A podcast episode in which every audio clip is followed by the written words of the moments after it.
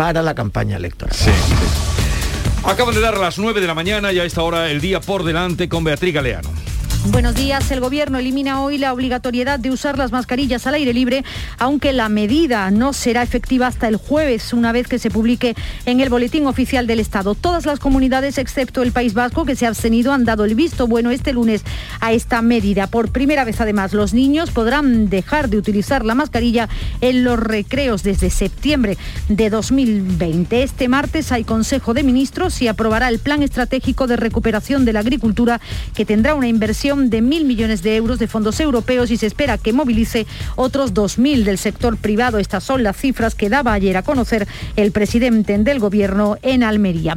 La noticia de investigación del día sin duda llegaba ayer desde Suiza y seguirá hoy dando que hablar. Tres personas tetraplégicas han podido volver a andar gracias a la implantación de electrodos en su médula espinal. Estos electrodos están conectados a un ordenador con un sistema de inteligencia artificial capaz de reproducir los impulsos necesarios para que se puedan mover. Carlos San Juan, el hombre de 78 años que ha impulsado la campaña Soy mayor pero no idiota para pedir un trato más humano en las sucursales bancarias, va a registrar hoy en el Ministerio de Economía y en el Banco de España las 600.000 firmas que ha logrado recoger. En Madrid, en el Instituto Cervantes, se presentan los actos del quinto centenario del nacimiento de Luis Antonio de Nebrija, autor de la primera gramática española. Y del exterior, el presidente de Francia, Emmanuel Macron, se reúne en Kiev con su homólogo ucraniano, con Zelensky, para abordar las tensiones con Rusia, un día después de hablar con el presidente ruso, con Vladimir Putin, en Moscú,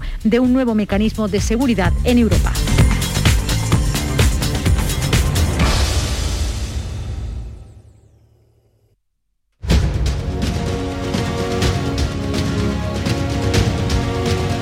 En Canal Sur Radio, La mañana de Andalucía con Jesús Vigorra.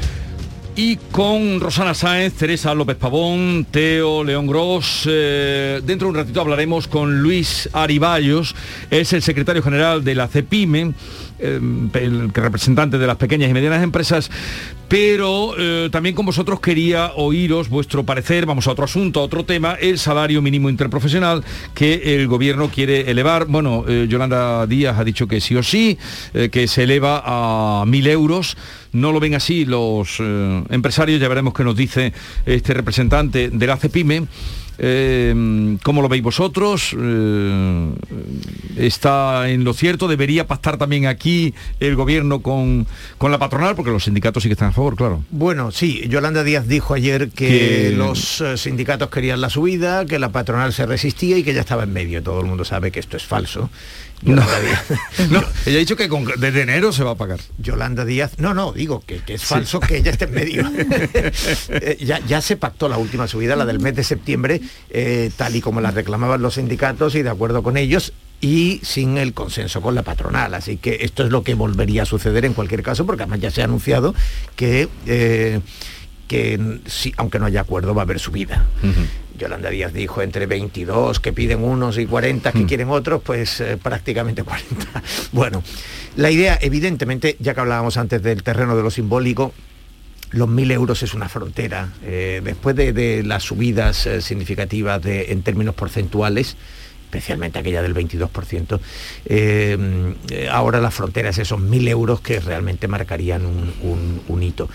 Bueno, yo vaya por delante que a mí todo lo que sea subir un sueldo y especialmente los sueldos, los salarios mínimos, de entrada me parece una idea que se debe contemplar, porque, el, porque eh, evidentemente el salario mínimo eh, se establece en función del porcentaje con respecto al salario medio. En, fin, estamos hablando de, salarios, por tanto, en una franja, eh, en fin, complicada, ¿no? Es decir, que, alguien con un salario mínimo, pues evidentemente le cuesta, le cuesta llegar a final de mes, evidentemente si tiene una familia, si, si tiene una hipoteca, no digamos, en fin, todo mm. esto. Pero dicho eso, hay que tener en cuenta que España tiene el, el séptimo salario mínimo en Europa y el máximo nivel de desempleo. Y que la principal preocupación que debería de tener España es el empleo.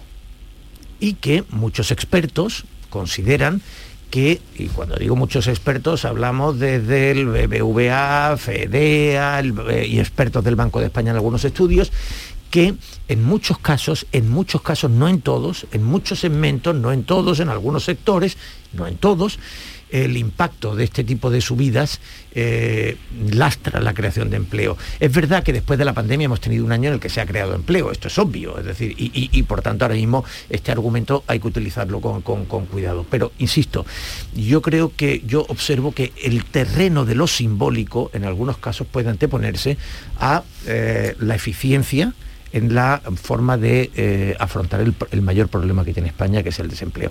Y en ese sentido creo que eh, se comete un error. Dicho lo cual, vuelvo a la idea de que todo lo que sea en la medida en que sea posible subir los salarios mínimos, creo que es algo que estamos obligados a contemplar porque efectivamente pues es solo el 60% del salario medio. Mm, sí, lo que pasa es que claro, si en un momento de, creación de empleo no es el buen momento, ¿cuándo es el buen momento? ¿no? Porque es lo que nos pasa a todos los que hemos negociado una subida salarial eh, con una empresa, que siempre nunca es el momento, y dice, avísame cuando lo sea, porque es que a mí nadie me ha llamado nunca a decir, oye, ahora, ahora es, ¿no? Entonces, pues yo entiendo, eh, cuando dice Yolanda Díaz que está en el, en el término medio, se refiere em, al, informe eh, de expertos que, claro, eh, que efectivamente eh, hablaban en eso, en eso, en se situaba en esos objetivos que plantea ahora la ministra, ¿no? Sobre todo porque la idea es también llegar al 60% del salario, del salario medio en España, es decir, que no haya nadie que cobre por debajo del 60% de lo que es el salario medio en España. ¿no? Y ese es el objetivo también de los sindicatos. Esta es una de, las eh, de las batallas que, eh, que los socios de, Pedro Sánchez se plantearon como objetivo de la legislatura y no tengo la, menor duda de que van a, mm. lo van a aprobar con o sin el, el consenso de la patronal, porque así se hizo ya en la anterior subida, en la que se aprobó en el mes de, octubre, creo recordar. Mm, yo creo, me da a mí la sensación de que ahora mismo las condiciones de negociación son buenas porque después del, del acuerdo al que se ha alcanzado con la reforma laboral, ese, digamos, esa mesa de, diálogo yo creo que ha salido muy reforzada, sobre todo después del espectáculo que hemos visto en paralelo con la negociación en el Congreso, de los Diputados. Es decir, eh, yo creo desde luego han dado un ejemplo que la clase política no, em, no ha sabido o no ha querido emular, ¿no?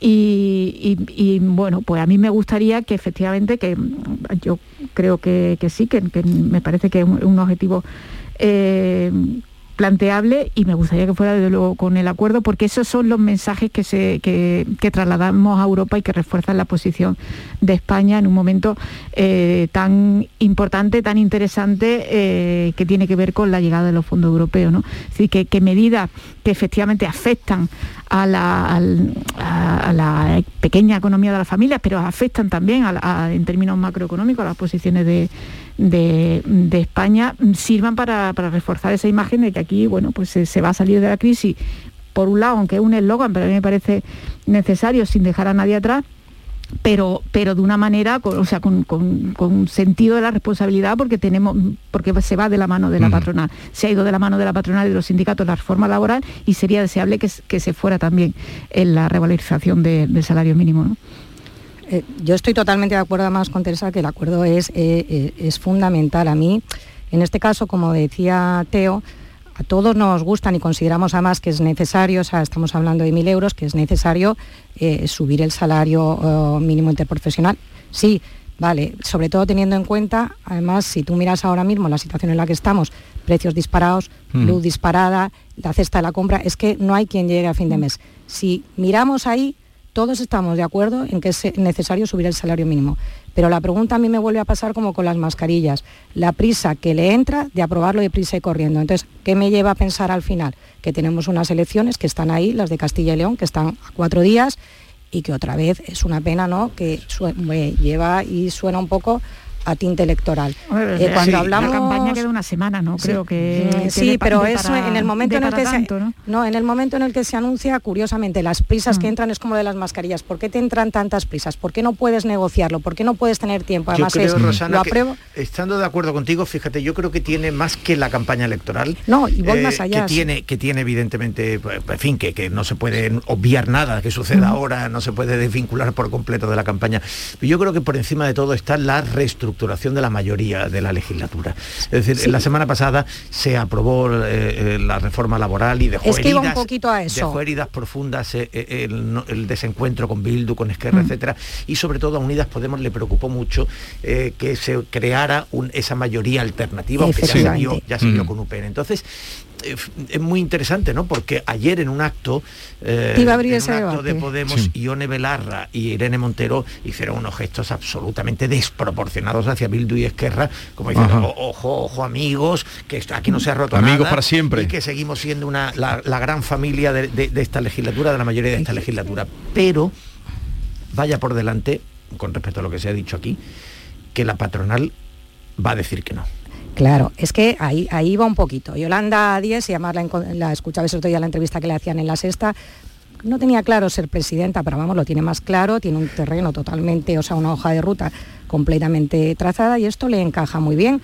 El decir, mira, he aprobado la reforma laboral que ella quería derogar, pero bueno, ese es otro debate ahora el salario mínimo ella lleva su hoja de ruta pero cuando estaba hablando del contexto todo yo creo que todo el mundo está de acuerdo de que nadie llegamos a fin de mes que los precios se han disparado de tal manera o sea que es que estamos hablando de que la luz cuando hablamos ya de que está a, 200 ya nos parece como lo normal porque como ha llegado a estar casi a 400 eh, cuando estamos hablando de la gasolina que no hay manera de echar gasolina o que tú pagas eh, por la fruta 9% más. Es que no hay quien lo aguante. Entonces el momento en el que llega pues es que es un momento en el que la gente dice, sí, por favor, lo necesitamos. Pero lo que tiene que mirar, yo creo también, es el contexto, cuando estamos hablando de la necesidad del acuerdo con los empresarios, es también el contexto de cómo se encuentra nuestro tejido productivo que está seriamente dañado por la crisis. Porque además, cuando estamos hablando de esa subida, parece y nos viene a la cabeza que el empresario en España son todo grandes empresas que pueden subir el salario mínimo. El tejido productivo empresarial español, la gran mayoría son pequeñas y medianas empresas, de trabajadores de menos de seis trabajadores. ¿Qué quiere decir esto? Que estas empresas que han subido esa subida del coste de la luz, de los costes de productividad un 30%, esas empresas tienes que negociar con ellas sí o sí, porque esos empresarios ya no vamos a hablar de, yo cuando escuchaba la noticia decía, ya no estamos hablando de destruir puestos de trabajo o empleo que te están diciendo que no lo van a poder mantener, es que van a tener que cerrar muchas microempresas, eh, pequeñas y medianas empresas. Eh, el otro día sacaba el mundo un informe en el que te decía, te hacía una radiografía del tejido productivo español y el número de empresas que se habían destruido precisamente de esas microempresas, de un solo trabajador, eran 55.000, 78.000 de, de menos de seis trabajadores. ¿Qué quiero decir con esto para resumir? que cuando hablamos de una subida del salario mínimo, no nos olvidemos que estamos en una pandemia, que las empresas han sufrido muchísimo con esa pandemia y que el gobierno también lo que tiene que buscar medidas es para esa inflación disparada, ese coste de la luz disparada, esa gasolina disparada. lo fácil es subir el salario mínimo y lo complicado es buscarle soluciones. Y esto, Jesús, lo, ya termino, lo sí, porque decía Yolanda Díez que, estaba muy, que era la manera de combatir la pobreza pues se está subiendo el salario mínimo mientras se le está metiendo un hachazo a los autónomos, que cuando quieras que tú hablamos de la nueva tabla de los autónomos. pues otro día hablamos, de eso. Oye, tenemos que terminar, precisamente ahora vamos a hablar de las pequeñas y medianas empresas y de cómo ven esta subida, porque tenemos cita con Luis Ariballo, secretario general de CEPIME. Así es que eh, os recomiendo la, escucha. Uh, Teodoro León Gross, una menos 10, eh, mesa de análisis en Canal Sur Televisión te vemos. Allí estaremos. Y a Teresa López Pavón la leemos en El Mundo eh, que tengas un buen día. Igualmente. Y Rosana, igualmente que tengas un bonito día. Gracias, y, me encanta el programa de Teo, ¿eh? enhorabuena. Gracias, Rosana. Muy bien. Un abrazo a todos. Y el tuyo, Jesús, ¿eh? ya, ya, ya, sé que está muy pendiente. De los dos. 9-14 minutos, continuamos. La mañana de Andalucía con Jesús Vigorra. ¿En qué capítulo de tu vida estás ahora? ¿Quieres hacer una reforma cambiar de coche? ¿Tus hijos ya necesitan un ordenador para cada uno? ¿O quizás alguno ya empieza la universidad? ¿Habéis encontrado el amor y buscáis un nidito? En Cofidis sabemos que dentro de una vida hay muchas vidas y por eso ahora te ofrecemos un nuevo préstamo personal de hasta 60.000 euros. Cofidis, cuenta con nosotros. 17 millones de euros. 17 millones de euros. ¿Vale? Tu hijo acaba de aparecer con un tatuaje de una serpiente en el cuello. Pero piensa en 17 millones de euros. Ya puedes comprar tu cupón del Extra Día del Padre de la ONCE. El 19 de marzo, 17 millones de euros. Extra Día del Padre de la ONCE. Compensa y mucho. A todos los que jugáis a la ONCE, bien jugado. Juega responsablemente y solo si eres mayor de edad. En cofidis.es puedes solicitar cómodamente hasta 60.000 euros, 100% online y sin cambiar de banco. Cofidis, cuenta con nosotros. En la tarde de Canal Sur Radio con Mariló Maldonado tienes el repaso a la actualidad de la mañana con la sobremesa más divertida y picante, con historias y entrevistas que te interesan. Una radio emocionante y cercana. La tarde de Canal Sur Radio con Mariló Maldonado. De lunes a viernes desde las 3 de la tarde. Quédate en Canal Sur Radio, la radio de Andalucía.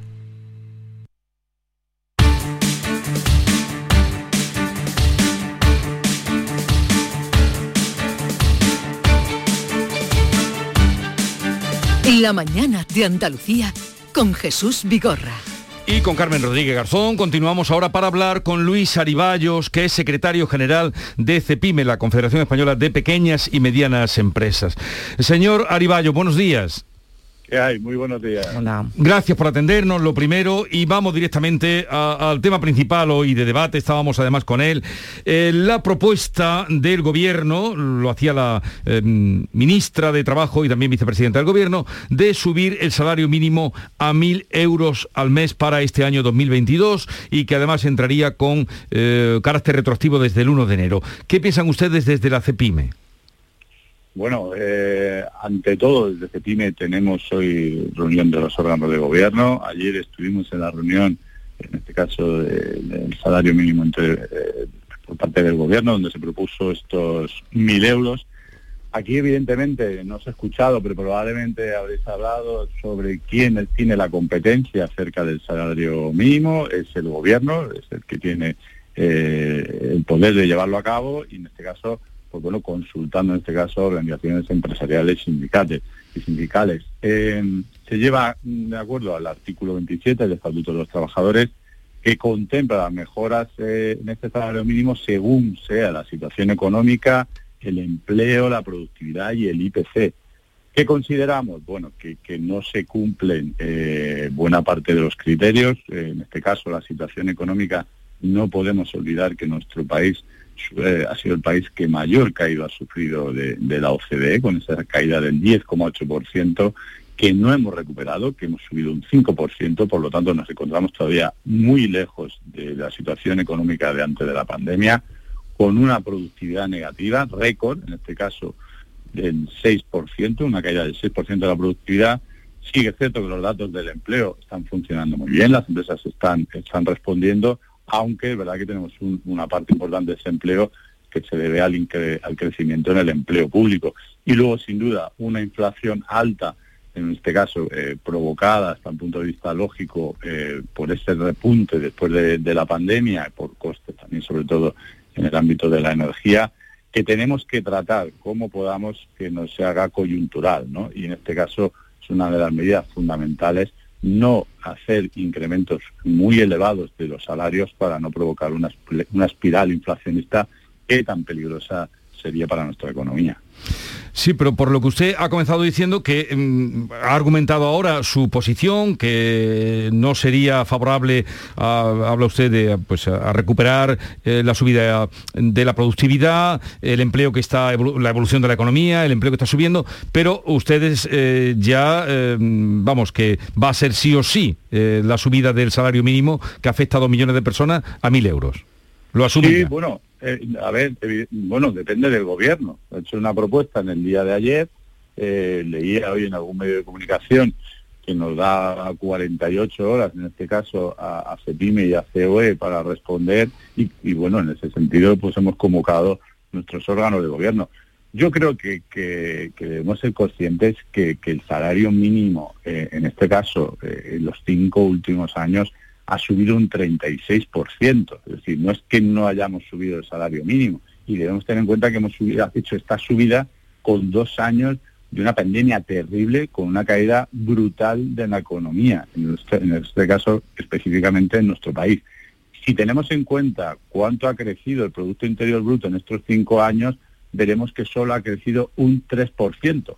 Entonces, eh, yo creo que, parece de sentido común que, tengamos, haya alguna proporción entre cuál es la productividad, cuál es la producción de nuestro país, de nuestras empresas, cuál es la situación de nuestra economía y ese salario mínimo que como su nombre bien indica es el mínimo del conjunto de España. Es decir, eh, tengamos en cuenta que a día de hoy ya con el salario mínimo que existe en el año 2021, eh, se sitúa ese salario mínimo por encima del salario medio en 10 comunidades autónomas. Una de ellas, por supuesto, Andalucía. Es decir, supera el 62,6 en este caso de ese objetivo del 60%. Entonces, ¿qué es lo que planteamos?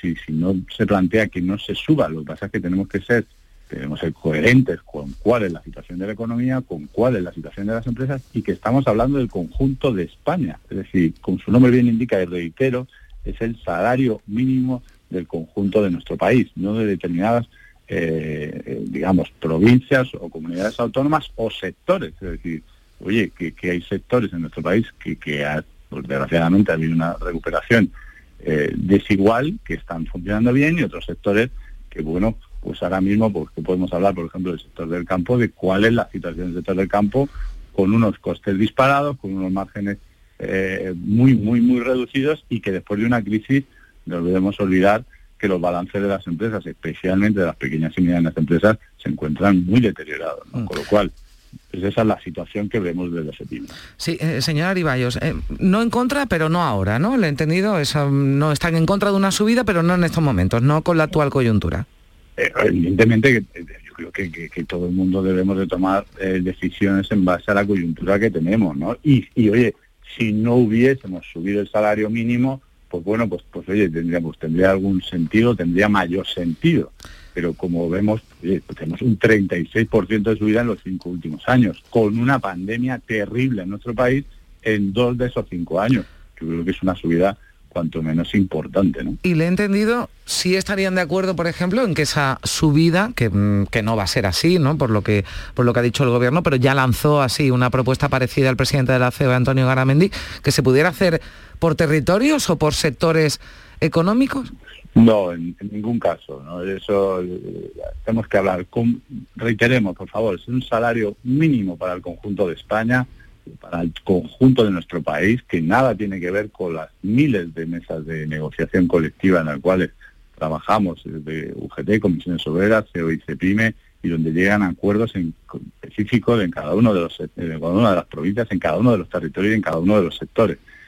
No desvirtuemos lo que es el salario mínimo, que parece que esto ahora es como un arma electoral, ¿no? Y ya, como sigamos subiendo el salario mínimo, pues yo no sé dónde acaba a acabar esto y por supuesto luego vemos comparativos con, otros países como bueno estamos todavía por debajo del salario mínimo de países como Alemania o como Luxemburgo. Bueno eh, por favor es decir el producto interior bruto de Luxemburgo es de 100.000 euros por cápita. El producto interior bruto de España es de 25.000 es decir no tiene absolutamente nada que ver o el producto interior bruto de Alemania es de 42.000 euros. Es decir no podemos compararnos con países con productividades y, con actividades económicas que desgraciadamente nada tienen que ver y que desgraciadamente en esta pandemia de COVID han sufrido mucho menos que nuestro país. Y por cierto, la pequeña y mediana empresa en estos países ha tenido mayores compensaciones por el cierre de los que han tenido en nuestro país.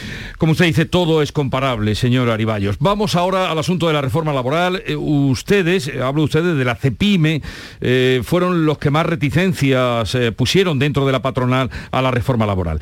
¿Cómo salen las pequeñas y medianas empresas que usted representa en este momento de esta reforma laboral?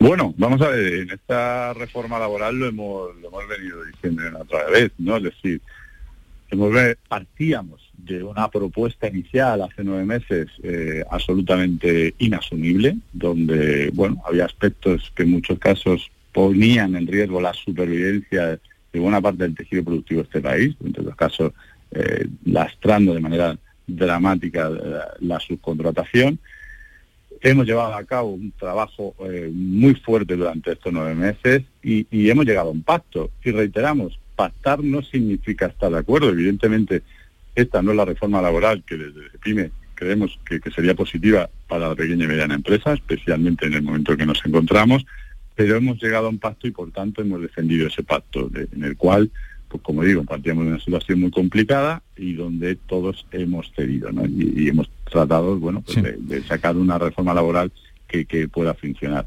¿Cómo se queda ahora la, la pequeña y mediana empresa en este caso? Bueno, pues eh, en muchos casos depende del sector, ¿no? Eh, hay ámbitos o sectores donde se ven más afectados, en muchos casos por esa, eh, en este caso por la parte de la temporalidad, ¿no? Por esos contratos de obra, etcétera, etcétera, que, que se ven más afectados que otros. Hay otros sectores donde no se ve afectado.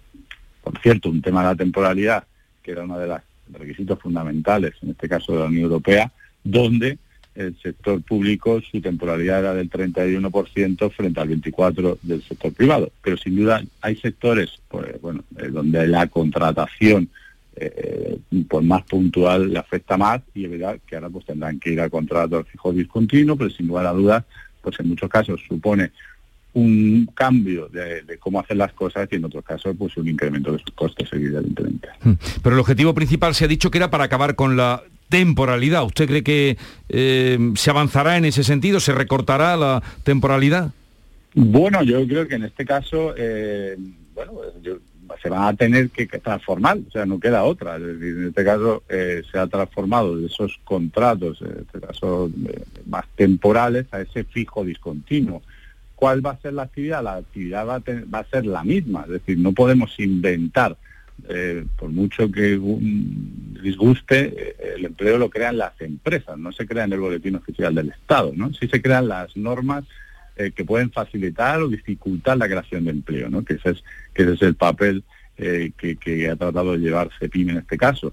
En nuestro caso, pues nos gustaría todas aquellas normas que faciliten a la empresa la contratación y, y, por tanto la creación de riqueza. En este caso, pues en determinados sectores, pues, pues va a ser más difícil, va a haber que cambiar la forma de, trabajar y en algunos que tienen que llevar contrataciones muy puntuales, pues habrá, yo qué sé, pues tema por ejemplo de congresos, azafatas, etcétera, etcétera, pues, pues sin duda tendrá, como digo, nueva forma de trabajar y, evidentemente en muchos casos un incremento de los costes. ¿no? Eh, eh, sí, una cuestión más, señora Divallos, eh, sobre los ERTES, porque ayer le preguntaban por esta cuestión, una prórroga están pidiendo, ya concluyen los actuales el 28 de febrero, están pidiendo desde sectores ¿no? como el, el turismo, la hostelería aquí en, en Andalucía, y dijo la ministra, la vicepresidenta Yolanda Díaz, que ya los ERTES es una herramienta estructural eh, gracias a la reforma laboral a que se puede acoger eh, cualquier eh, empresa y así zanjaba el tema, ¿qué le parece? Sí, bueno, esto ha sido una de, uno de los ámbitos de, la negociación de esta reforma laboral, ¿no? Los ERTE existían, este, hemos podido, lo hemos reiterado muchas veces, la reforma laboral de 2012 ha sido testada, ¿no? Y testada desgraciadamente en un entorno extremadamente complejo, como ha sido esta, terrible pandemia, ¿no? Por lo cual ha, demostrado que funcionaba, ha sido un mecanismo imprescindible, ¿no? En este caso, en el caso de la pequeña y media empresa, probablemente el único, eh, porque un resto de compensaciones a la pequeña y mediana empresa por el cierre ha sido mínimo. Y ahora lo que hemos hecho en esta parte de la reforma laboral es pues establecerlo o afinar un poco cómo llevar a cabo, a cabo esos procedimientos de ERTE en empresas en dificultades. Yo creo que ha sido algo positivo a la hora de definirlo, ¿no? Con lo cual, pues bueno, pues sin duda existe este mecanismo. Existen muchos sectores que, como decía, en esta recuperación desigual lo siguen pasando muy mal, que siguen, desgraciadamente, las sucesivas olas de esta pandemia, podemos pensar, por ejemplo, el ocio nocturno, ¿no? Sigue pasándolo muy mal, sigue sin tener compensaciones por, por dichos cierres y, y- y, bueno, pues bueno, pues esta es, es al menos una una de las pocas medidas que ha tenido la pequeña y mediana empresa para afrontar eh, esta terrible O sea, que pandemia. quedan cubiertos, ¿no? Con este mecanismo ya incluido la reforma laboral, a partir del 28 de febrero se pueden acoger las empresas y se dan las, las condiciones, ¿no? Para hacerlo. Eso es, como decía, eh, la reforma del 2012 ya ha sido testada y ahora esta reforma eh, veremos cómo funciona, ¿no? Esto veremos si somos capaces de que funcione exactamente igual de bien. Lo dejamos aquí. Luis Ariballo, secretario general de CEPIME, gracias por estar con nosotros. Un saludo y buenos días. Un placer. Adiós, buenos días. Y Carmen, buenos días. Hasta mañana. Adiós, hasta mañana. En Canal Sur Radio, La mañana de Andalucía con Jesús Vigorra. Canal Sur, la radio de Andalucía desde Sevilla. Se acerca a las nueve y media de la mañana y desde hace unos minutos, Berrocar Automóviles te espera en sus instalaciones. Desde Grupo Berrocar te deseamos que tengas un buen día. Si necesitas un electrodoméstico, ¿por qué pagar de más en grandes superficies? Ven y paga de menos en Tiendas El Golpecito. Tus primeras marcas al mejor precio y una selección de productos con pequeños daños estéticos con descuento adicional y tres años de garantía. Tiendas El Golpecito. Ahorra hasta el 50% en tus electrodomésticos. 954 100 193 y tiendaselgolpecito.es.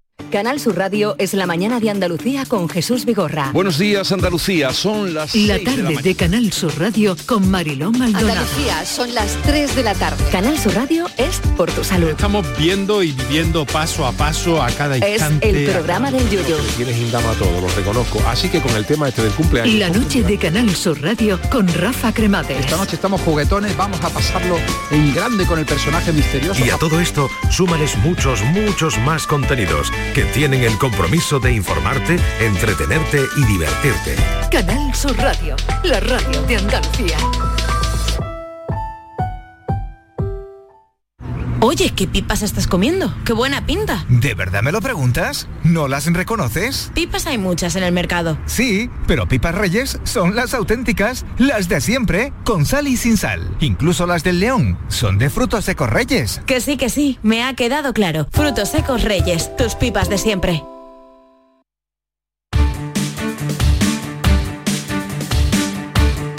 La mañana de Andalucía con Jesús Vigorra. Les contábamos esta mañana en el tiempo de información que Sevilla será la sede de la cuarta universidad del CEU en España, que ya cuenta con campus en Madrid, Valencia y Barcelona. Eh, Está con nosotros Juan Carlos Hernández Boades, que es director de la Fundación San Pablo Andalucía. Buenos días. Muy buenos días. Bien, se inaugura este centro que se va a denominar Fernando III y que tendrá titulaciones vinculadas a qué ramas y a qué especialidades. Sí, vamos a ver, la universidad, que efectivamente el Consejo de Gobierno de la Junta de Andalucía, con toda luz verde ayer al, al- al inicio del proceso legislativo de reconocimiento de, de la universidad, que se denominará Universidad CEU Fernando III, ¿eh? pues lo que va a hacer es ampliar la oferta universitaria actualmente existente en nuestra comunidad con titulaciones vinculadas a las ramas empresariales y técnicas inicialmente, ¿no? aunque después ampliarán eh, como, con la vocación de universidad general que tiene, pues a, otro tipo de, áreas de conocimiento, pero inicialmente a ramas especiales y técnicas, ¿no? sobre todo orientada pues a la innovación tecnológica y desarrollo empresarial en el tejido productivo que creemos que es fundamental en estos momentos en Andalucía. Se implanta en Sevilla, como decíamos, después de este acuerdo de- de- del Consejo de Gobierno de la Junta, pero mm, ¿tienen vocación de hacerse presentes en, en otras provincias de Andalucía?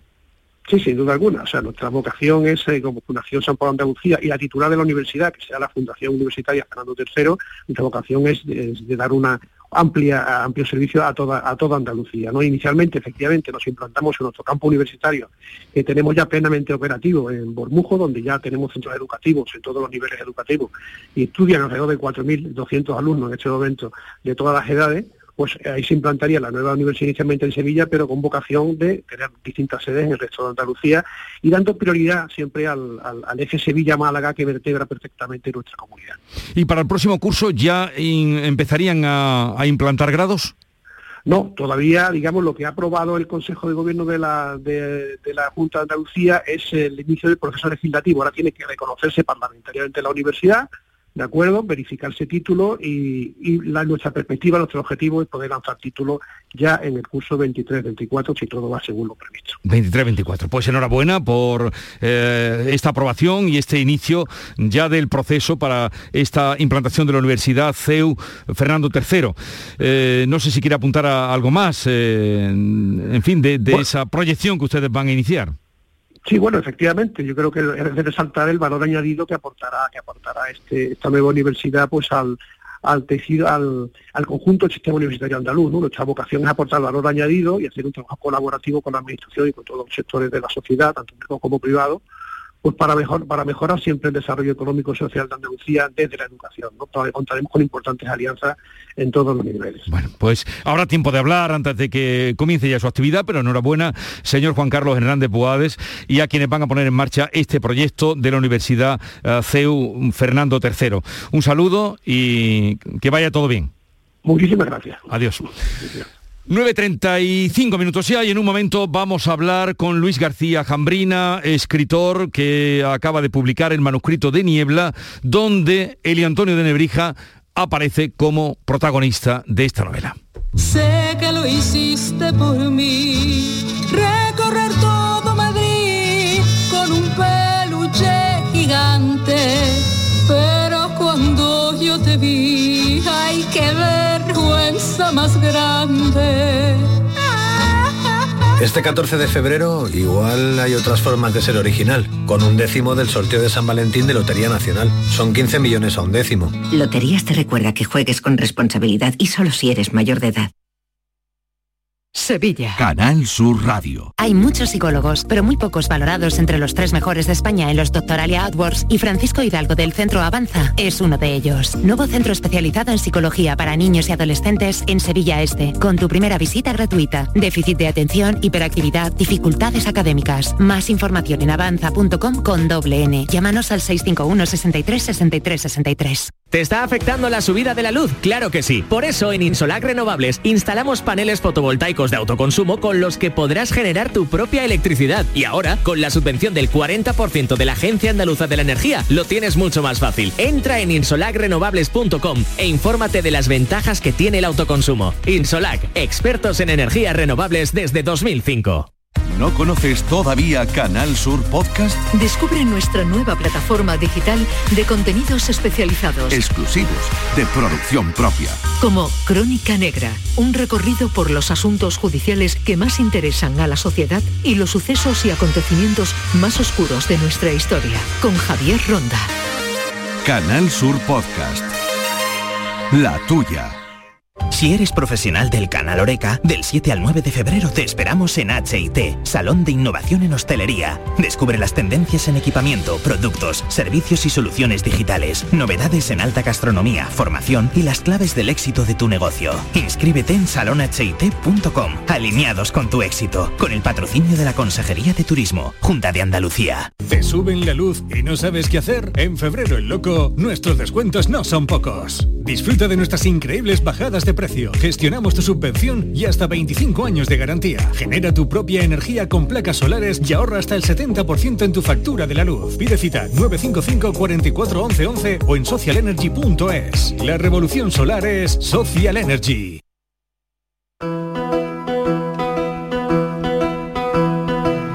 La mañana de Andalucía con Jesús Vigorra.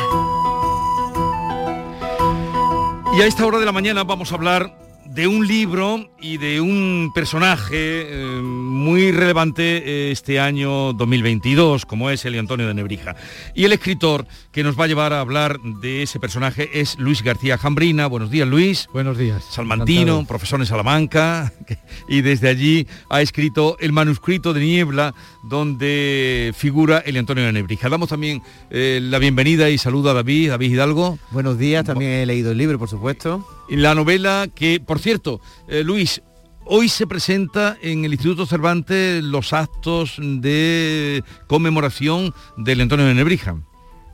Así es, sí, sí. Además creo que es un programa amplísimo donde hay toda clase de actividades.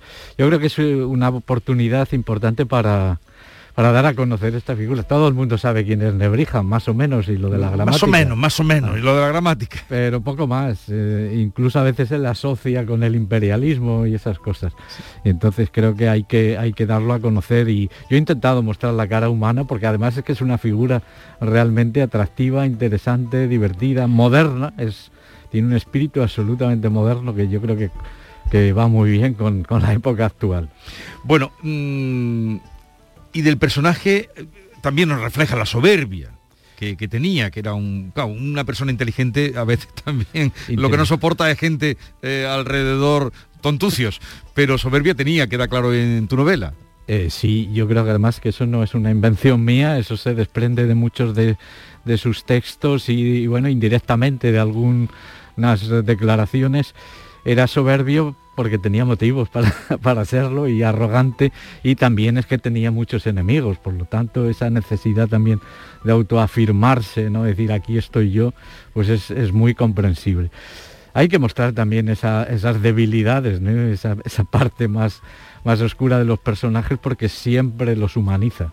El manuscrito de Niebla eh, es la novela que arranca con el asesinato de un tipógrafo, se llama Bartolomé de Vadillo, en Salamanca, 1506, siglo XVI, y la imprenta fue una revolución comparable, porque se habla aquí de la imprenta, a lo que sería comparable a lo que ha supuesto Internet ahora, o aún más, ¿no? efectivamente eh, se pueden establecer paralelismos. Son cinco siglos justos de diferencia. En aquel caso la aparición de la imprenta supuso una gran revolución eh, eh, enorme porque la iglesia en los monasterios empieza a perder el control del conocimiento y del saber que estaba en los códices medievales de los que se hacían eh, contadas copias y solo para determinadas personas y de repente la imprenta hace que ese libro se multiplique y pueda llegar a todo el mundo que supiera leer y tuviera cuatro perras para, para comprarlo. ¿no? Entonces fue una revolución enorme, fue un primer paso hacia la democratización de la, de la cultura y del conocimiento, no olvidemos, del conocimiento también, no solo de, de la cultura. ¿Y qué ha pasado cinco eh, siglos después, en este paso del 19 al 20? Pues algo muy similar y muy, y muy parecido, ¿no? Y de ahí que eh, eh, las nuevas tecnologías, igual que ocurrió con la imprenta, se encuentren con muchos detractores, con muchos enemigos, que es algo que he intentado mostrar en la novela.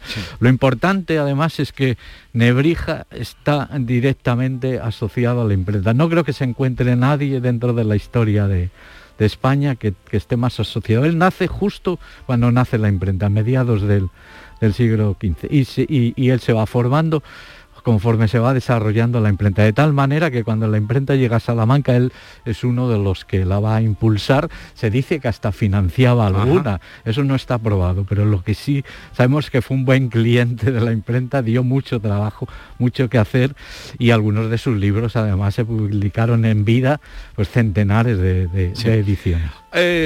Aquí tiene una importancia como personaje, eh, Nebrija, que es, eh, tiene problemas con la Inquisición, quien no los tuvo en su época, y el pesquisidor que ya eh, creaste en otras novelas, Fernando de Rojas, sí, el autor de La Celestina, echa mano Nebrija de este señor para que lo defienda ante el Tribunal Inquisitorial y de ahí que tienen que venir a, a Sevilla, de Salamanca a Sevilla. Sí, en efecto, Fernando de Rojas es un pesquisidor. Él era bachiller en leyes, o sea, era un jurista. Pesquisidor sería el equivalente a, bueno, abogado, o no, en, algún momento también investigador. investigador, que va siguiendo. Es el que hace pesquisas. Es, un nombre precioso. Exactamente, que deberíamos utilizar con más a, más a menudo. Es que es exactamente el que hacía pesquisas y existía la figura del pesquisidor yo a Rojas lo convierto en eso y él tiene que hacerse cargo primero de, esa, de ese crimen del que hablabas y la desaparición de unos manuscritos de, Nebrija, y luego tiene que defenderlo en ese proceso, que ese proceso es real, histórico. Lo único que no hay documentación, yo he tratado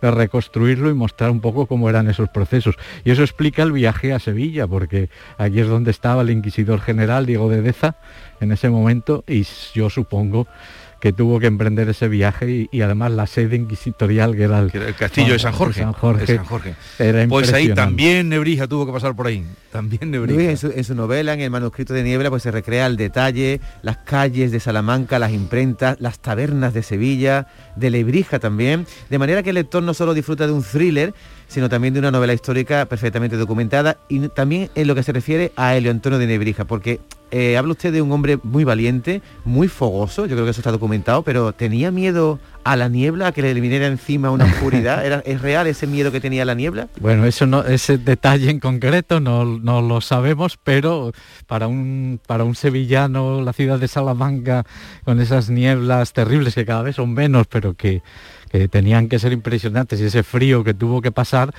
pues eh, seguro, seguro que las maldijo más de una vez.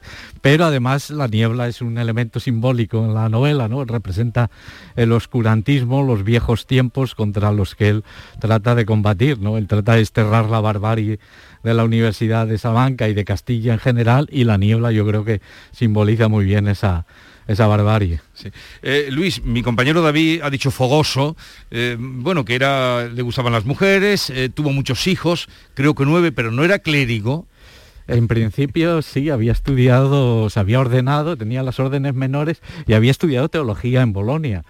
y tenía unos beneficios eh, eclesiásticos, pero renunció a ellos por esa fogosidad, por esa incontinencia que él decía que le lleva a casarse y, y había un refrán que decía eh, para no abrazarse lo mejor es casarse o algo por Sí, sí, sí, para no abrazarse lo mejor es casarse, pero eh, tuvo que trabajar también mucho para sacar adelante los nueve hijos. Muchísimo, y de hecho a veces simultaneó tres cátedras.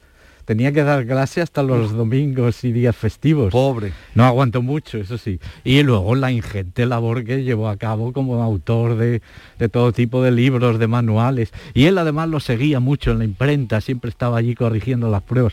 O sea que tenía una capacidad de trabajo admirable. Luis, este es el sexto libro en el que has convertido a un español universal como Fernando de Roja, en, en tu particular Hércules Poirot, porque es el que investiga todos los crímenes en tus libros.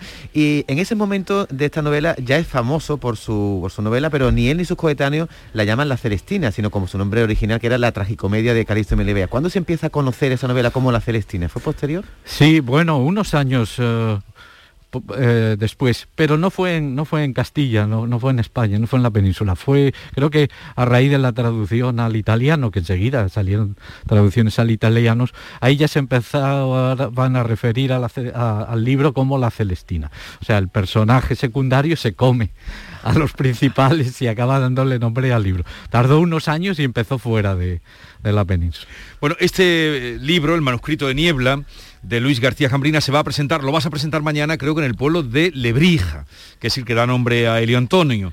Y en la Casa de la Cultura, eh, creo que es a las, A las eh, 7 de la tarde. ¿Conoces el pueblo eh, de Lebrija? No lo conozco presencialmente, como de- muchísima ilusión. Esta presentación para mí es muy importante. Bueno, haber venido a Sevilla y, y pasar por donde él también Sí, vivió. él también viene y en la novela dice, nos vamos a acercar, que eso se- le sale fuera de camino. Fuera de la Ruta a la Plata llega- eh, se acercan a Lebrija. Se desvían a Lebrija porque él necesita tomar fuerza para enfrentarse con, con el inquisidor.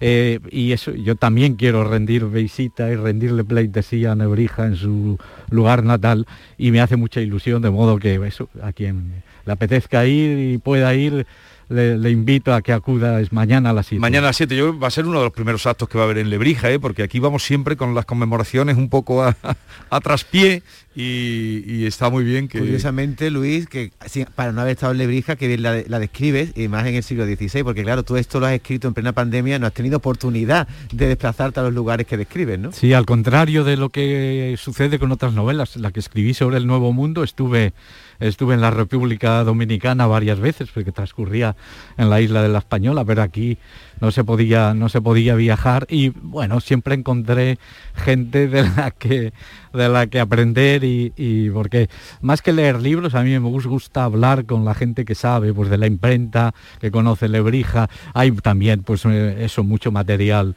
iconográfico sobre los lugares.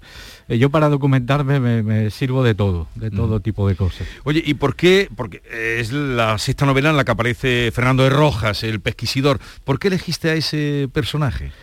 Bueno, eh, todo empezó cuando yo quería hacer un, un cuento, un relato breve, porque yo tenía un libro que salió reeditado el año pasado, que era Muertos S.A., donde yo trataba personajes literarios siempre con elementos fantásticos y de intriga. Y quería hacer otro cuento para, ese, para una edición posterior de ese libro, pero el personaje es tan potente, la época, estamos hablando de eso, finales del 15, primer tercio del 16, es la, la época fundamental de la historia de España y pasaron muchísimas cosas. Y entonces el personaje empezó a tirar de mí y, y- y- e hice la primera novela, mi primera novela. Y luego enseguida pensé que daba pa- juego para muchas más. Hice una tetralogía y ahora, Y ahora ya- estamos en la mitad de la segunda tetralogía. Desde luego, mm, casar a Fernando de Rojas con Nebrija, a lo mejor, bueno, pero es improbable que se llegaran a... No, no, no, o- no, o- no o es nada pudo improbable. ser. Sí, sí, porque coincide que eh, Rojas estudia en los mismos años en que todavía daba clases Nebrija, antes Nebrija. de ir a Zalamea de la Serena. Ajá.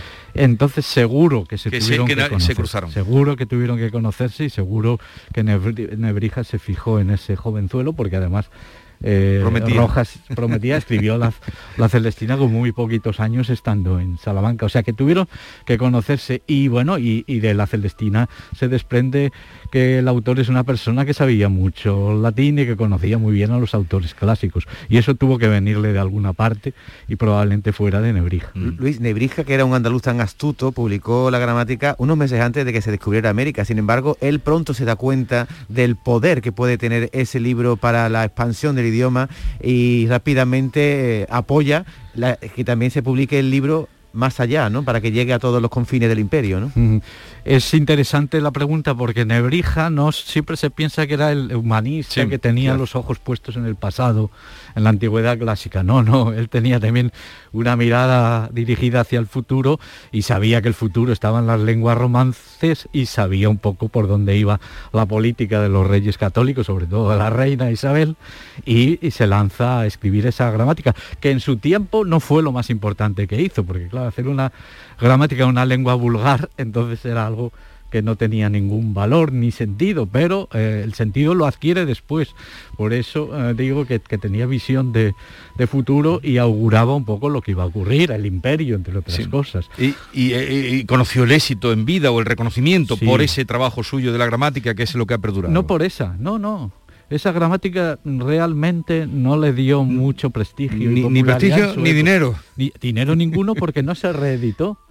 No se reeditó en vida, creo que se reedita ya en el siglo XVIII. Sin embargo, la gramática latina que publica en, en- en 1481, creo que es el primer libro que publica, se hicieron en vida centenares de ediciones, porque era el manual del latín que utilizaban en, toda- todas partes, en los conventos, en las universidades. Con eso ganó muchísimo dinero.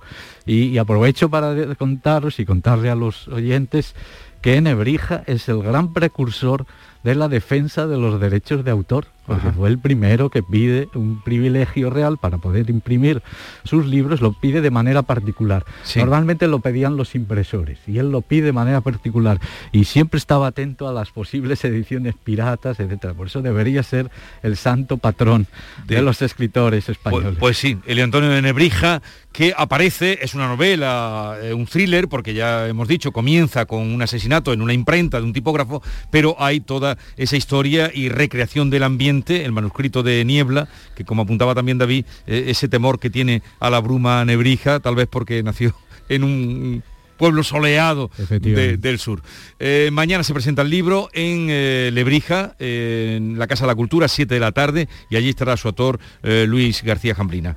Gracias por la visita y también por haber puesto este personaje eh, en valor de, de nuevo, por lo menos para que a través de la novela mucha gente pueda acercarse a él y conocerlo. Pues nada, ha sido un placer eh, compartir esta conversación y bueno, la idea era esa, ¿no? Poner a Nebrija un poco encima de la mesa y convertirlo en alguien cercano porque realmente no solo fue un gran- una gran figura, sino que además era un personaje apasionante y divertido. Eh, que tengas un buen día por aquí, por Andalucía, que sé que estarás hoy y mañana, por lo menos. ¿eh? Sí. Viniendo Salamanca. pues- Muchas gracias, encantado. Seguimos inmediatamente, iremos a adelantarle contenidos del programa de hoy con Maite Chacón y luego Los Perversos de Antonio García Barbeito. Aquadeus, ahora más cerca de ti, procedente del manantial Sierra Nevada, un agua excepcional en sabor, de mineralización débil que nace en tu región. Aquadeus Sierra Nevada es ideal para hidratar a toda la familia y no olvides tirar tu botella al contenedor amarillo. Aquadeus, fuente de vida, ahora también en Andalucía. La radio de Andalucía es Canal Sur y estará siempre donde estés tú. Canal Sur Radio Sevilla. Ay, Romeo, Romeo. ¿Quién eres tú? ¿Qué te ocultas en la noche? ¿Qué irrumpes en mis pensamientos? Este San Valentín márcate un Romeo y Julieta y declara tu amor dejando un mensaje en el muro de los enamorados del Centro Comercial Los Alcores. Ven y participa del 10 al 14 de febrero y podrás ganar numerosos premios. Autovía A92 salida 7 en Alcalá de Guadaira. Centro Comercial Los Alcores. Mucho donde disfrutar. ¿Te está afectando la subida de la luz? Claro que sí. Por eso en Insolac Renovables instalamos paneles fotovoltaicos de autoconsumo con los que podrás generar tu propia electricidad. Y ahora, con la subvención del 40% de la Agencia Andaluza de la Energía, lo tienes mucho más fácil. Entra en insolacrenovables.com e infórmate de las ventajas que tiene el autoconsumo. Insolac, expertos en energías renovables desde 2005. En Supermercados Más, febrero es el mes de Andalucía. Solo hasta el 28 de febrero, la garrafa de 5 litros de aceite de oliva virgen extra La Pedriza a 18,95 euros. El litro sale a 3,79 euros. Además, este mes puedes ganar aceite de oliva para todo un año con Club Más. Todo el deporte de Andalucía lo tienes en El Pelotazo de Canal Sur Radio. La información de nuestros equipos, las voces de los deportistas y los protagonistas de la noticia. Tu cita deportiva de las noches está en El Pelotazo, de lunes a jueves a las 11 de la noche, con Antonio Caamaño. Quédate en Canal Sur Radio, la radio de Andalucía.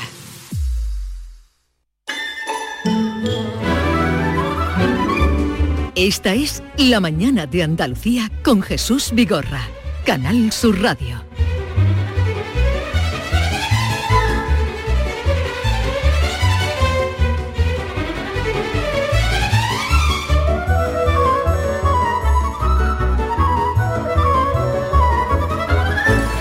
Bueno, Maite Chacón, que lo hemos debido hacer bien, David, lo has debido hacer bien, Bueno, yo no, el escritor que acabamos de entrevistar. porque ella ha dicho, me interesa la novela. Eso es lo, lo- lo más que se puede pedir cuando se habla de un libro, Sí. que alguien que nazca el interés. Entonces, eh, Maite ha dicho que lo quiere leer. Siempre me leo todo lo que es aquí se, de, de lo que aquí se habla, pero como la semana pasada estuve enferma en casa, no he podido leerme esta novela, pero me la voy a leer, me interesa muchísimo. Hoy traemos otro libro, ¿eh, Maite? Sí, hoy traemos otro libro ilustrado, ¿eh? Eh, de María Gese, eh, Malas Mujeres. Malas pero hablaremos Mujeres. luego con ella, eh, eh, sabes que es la autora de biografías como la de Marilyn o la de David Bowie, bio- biografías ilustradas, y hoy nos trae un compendio de mujeres Malvadas. alucinantes, malvadas, buenas, malas, de, todo de todo el pelaje. Así que luego hablaremos con ella. Pero nuestro tema del día, Jesús, vamos a hablar del Día del Internet Seguro. Hoy es el Día del Internet Seguro, es un movimiento internacional que promueve la necesidad de que esta enorme red que utiliza pues, una buena parte de la población, que es vital para nuestra vida cotidiana, sea más segura para todos. Así que hemos invitado a Ismael Morales Alonso, que es experto en ciberseguridad, para que nos dé las claves de cómo podemos navegar de manera segura en Internet.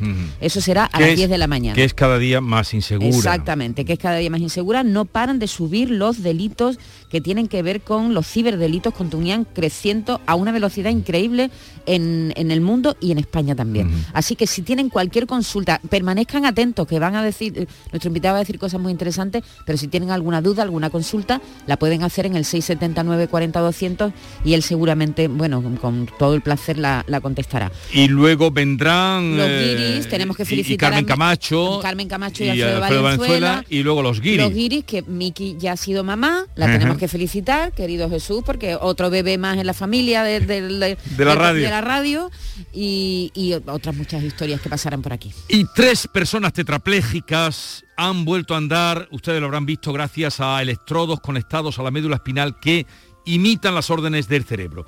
Es un logro de un grupo de neurocientíficos suizos, pero que como apunta García Barbeito, tiene una proyección para toda la humanidad. Querido Antonio, te escuchamos. Muy buenos días, querido Jesús Vigorra. Perversos de la ciencia. En el Virgen del Rocío, gran hospital sevillano, hay alegría y con razón. La voz de los sanitarios dicen que anda ya muy cerca, casi tocan con las manos el adiós a un tratamiento que a todos nos causa espanto, la dura quimioterapia. Si es así, es para dar saltos de alegría cuando el cáncer de mama llegue a atacarnos. Y también el de vejiga, si lo logran. Qué gran paso. La ciencia, aunque no alardea, sigue avanzando, avanzando. Y cerca de esta noticia que nos ha alegrado tanto, hoy leemos que en Suiza han conseguido dar pasos parapléjicos que andaban en una silla postrados. En la médula, electrodos a tres les han implantado y ayudados de andador, los tres han salido andando. Parece una estampa bíblica, parece puro milagro, pero es la ciencia esta vez, la ciencia que va avanzando en busca de la mejora de la vida del humano.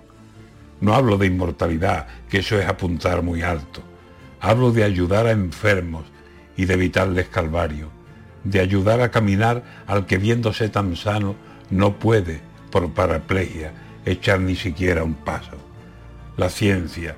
La ciencia viene muchas veces con regalos que nos alegran la vida y nos refuerzan los años. Veremos a paralíticos caminar a nuestro lado y los ciegos algún día verán, no tardará tanto. Y aunque haya obrado la ciencia, lo llamaremos milagro.